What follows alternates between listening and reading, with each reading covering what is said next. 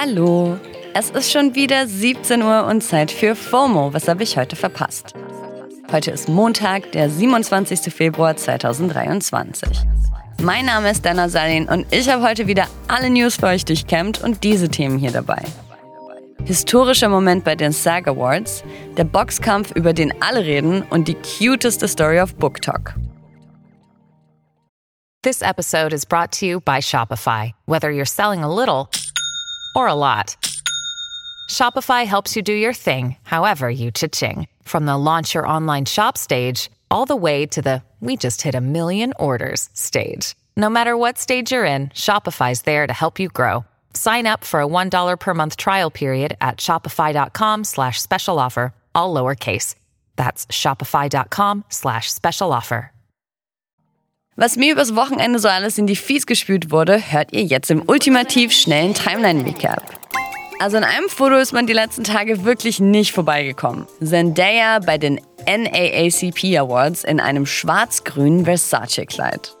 Ich habe tatsächlich viel mehr zu diesem Kleid gesehen als über die Awards selbst. Dabei sind die schon auch wichtig. Mit ihnen sollen Leistungen von People of Color in den Bereichen Film, Musik, Fernsehen und so weiter gewürdigt werden.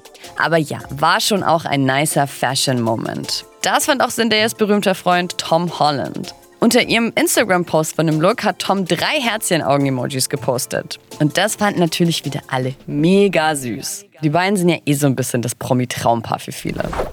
Von den NAACPs geht's weiter zu den SAGs, den Awards der amerikanischen Schauspielerinnengewerkschaft. Bei Awardshows frage ich mich ja schon immer ein bisschen, juckt es noch irgendwen? Aber bei denen gab es für mich schon eine sehr schöne Good News, die eigentlich gar keine mehr sein sollte. Ke Huy Kwan hat als erster asiatischer Mann in der Kategorie Bester Nebendarsteller gewonnen. Für seine Rolle im Film Everything Everywhere All at Once. In seiner Dankesrede war er sichtlich gerührt und meinte eben, dass er seine 20-jährige Schauspielpause gemacht hat, weil es damals einfach nicht so viele Jobs für asiatische SchauspielerInnen gegeben hat. Und deswegen widmet er seinen Preis auch all denen, die den Wandel in der Filmindustrie möglich gemacht haben. This moment no longer belongs to just me. It also belongs to everyone who has asked for change.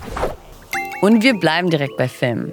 Es soll neue Herr der Ringe-Filme geben. Also nicht so Prequel-Sequel-mäßig, sondern wirklich aus der gleichen Storyline von Peter Jacksons Filmen. Die Filmrechte an Der Herr der Ringe und Der Hobbit von Autor J.R.R. Tolkien haben nämlich letztes Jahr den Besitzer gewechselt und sind an eine schwedische Spielzeugfirma gegangen. Wundert mich jetzt nicht, dass die auch abcashen wollen. Worum es in den Film gehen soll, weiß man noch nicht genau. Nur, dass in Kooperation mit New Line Cinema irgendwas in Arbeit ist. New Line hatten ja auch schon die beiden Peter Jackson-Trilogien mitproduziert. Und die sagen eben jetzt, dass es auch ganz viele Aspekte aus Tolkiens Werken nicht in die Verfilmung geschafft haben und sich da jetzt eine Chance bietet, nochmal tiefer reinzugehen. Aber, Achtung Hottech, ich als Tolkien-Fan finde ja, dass nach Die Rückkehr des Königs leider gar nichts mehr Brauchbares an der Film- und Fernsehfront rausgekommen ist, was Tolkien-Vorlagen angeht. Daher verhaltener Enthusiasmus von mir an dieser Stelle.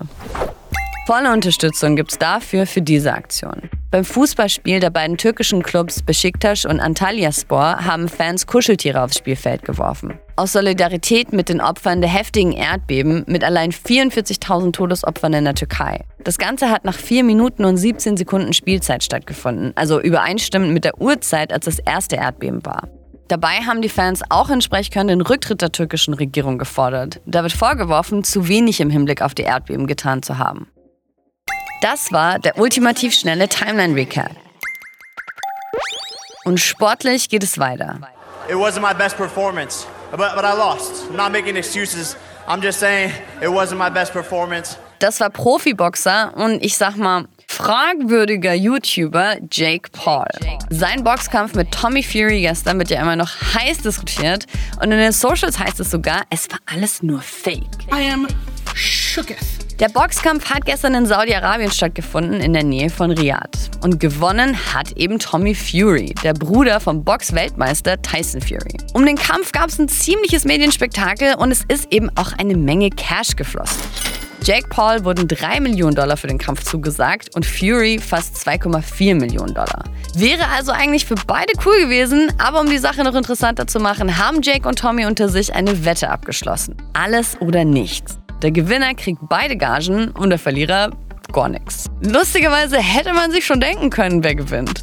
Drake hat nämlich auf Jake Paul gewettet und das auch noch groß und breit auf Instagram announced. Und wir wissen alle, was passiert, wenn Drake auf Leute wettet. Sie verlieren. Das weiß auch Jake Paul und er hat in einem Interview nach dem Kampf so auf die Wette reagiert. This is Drake's fault. Drake, bro. Why you do this to me? Nah, nah, it, it's, it's my fault. Also ja, it's a thing und hat sogar einen Namen. Drake's Curse. Kurzzeitig gab es dann auch noch eine andere Sache, durch die der Gewinner vermeintlich schon festgestanden haben soll. Im Vorfeld zum Kampf ist plötzlich ein Skript auf Twitter aufgetaucht. Und das hat ziemlich detailliert geschildert, was alles passieren soll. Laut dem Skript hätte aber Jake gewinnen sollen. Und die Daily Mail hat mittlerweile auch berichtet, dass das Skript wohl eine Fälschung ist. Da scheint wohl also nichts dran zu sein. Sicherste Variante bei Sportwetten also immer noch einfach das Gegenteil von Drake machen. Oder einfach gar nicht wetten, dann kann man noch kein Geld verlieren. I will never underestimate book talk again. Ja, da sind wir schon zwei at The Lost Art. Gerade wird auf TikTok und überhaupt überall super viel über das Buch Stone Maiden gesprochen. Und zwar, weil ein 16-sekündiges TikTok dafür gesorgt hat, dass es quasi über Nacht nach elf Jahren doch noch zum Bestseller geworden ist. Deswegen heute in der Rubrik Do yourself a favor and. Schaut mal auf den TikTok-Kanal von Stone Maiden. Fangen wir aber mal von vorne an. Das Buch Stone Maiden ist von Lloyd Devereaux Richards und ist eigentlich schon 2012 rausgekommen. Darin geht es, kurz gesagt, um eine FBI-Agentin, die einen Serienmörder jagt. Lloyd hat 14 Jahre lang dran geschrieben, neben Vollzeitjob und Familie. Aber leider hat sich halt keiner so richtig für das Buch interessiert. Und das hat natürlich auch seine Tochter Margaret alles mitbekommen. Und als er dann letztes Jahr auch noch das Sequel zu Stone Maiden fertig geschrieben hat, hat ihr das, wie sie selbst sagt, ein bisschen das Herz gebrochen, weil ja noch gar keiner das erste Buch gelesen hatte. Und so ist es dann zu dem viralen TikTok gekommen. Anfang Februar hat sie ein kurzes Video von ihrem Papa gepostet, wie er durch sein neues Manuskript blättert. Und Leute ist halt mittlerweile 74 Jahre alt und sitzt da mit seinen verwuschelten grauen Haaren und sieht schon super sympathisch aus. Und dazu hat sie eben kurz seine Geschichte erzählt und dass sie sich für ihn wünscht, er würde einfach ein paar mehr Bücher verkaufen. Und dann ist das Video krass viral gegangen. Their video I made of you got 15 million views.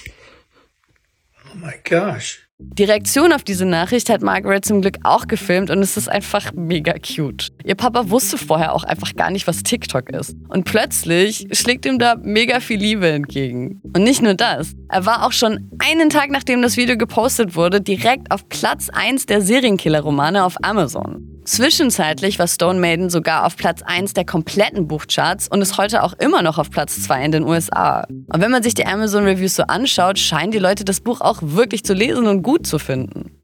I'm literally trying not to cry when I tell you this, but after months, years, decades of no sales, my dad has sold 65,000 copies of his book this month. Auf TikTok gibt es natürlich auch immer mehr Videos zu dem Buch und der Hashtag hat mittlerweile über 83 Millionen Views. Also ja, solche Geschichten catchen mich irgendwie. Es ist alles einfach schön. Er hat so lange an dem Buch geschrieben und dann hat es einfach keiner gelesen und jetzt nach elf Jahren wird es plötzlich doch zum Bestseller. Lieb ich. Und all das dank BookTok. Auf dem TikTok-Kanal kann man die Story auch live mitverfolgen und es gibt immer wieder Updates von Margaret zu ihrem Papa. Und ich gehe mal stark davon aus, dass das Sequel dann auch bald rauskommen dürfte. Link findet ihr wie immer in den Show Notes. Ihr könnt auch direkt lesen gehen, das war's nämlich für heute mit FOMO. Und wir hören uns morgen wieder hier auf Spotify. Welchem Buch würdet ihr einen kleinen viralen Moment gönnen? Schreibt's mir an fomo@spotify.com. FOMO ist eine Produktion von Spotify Studios in Zusammenarbeit mit ACB Stories.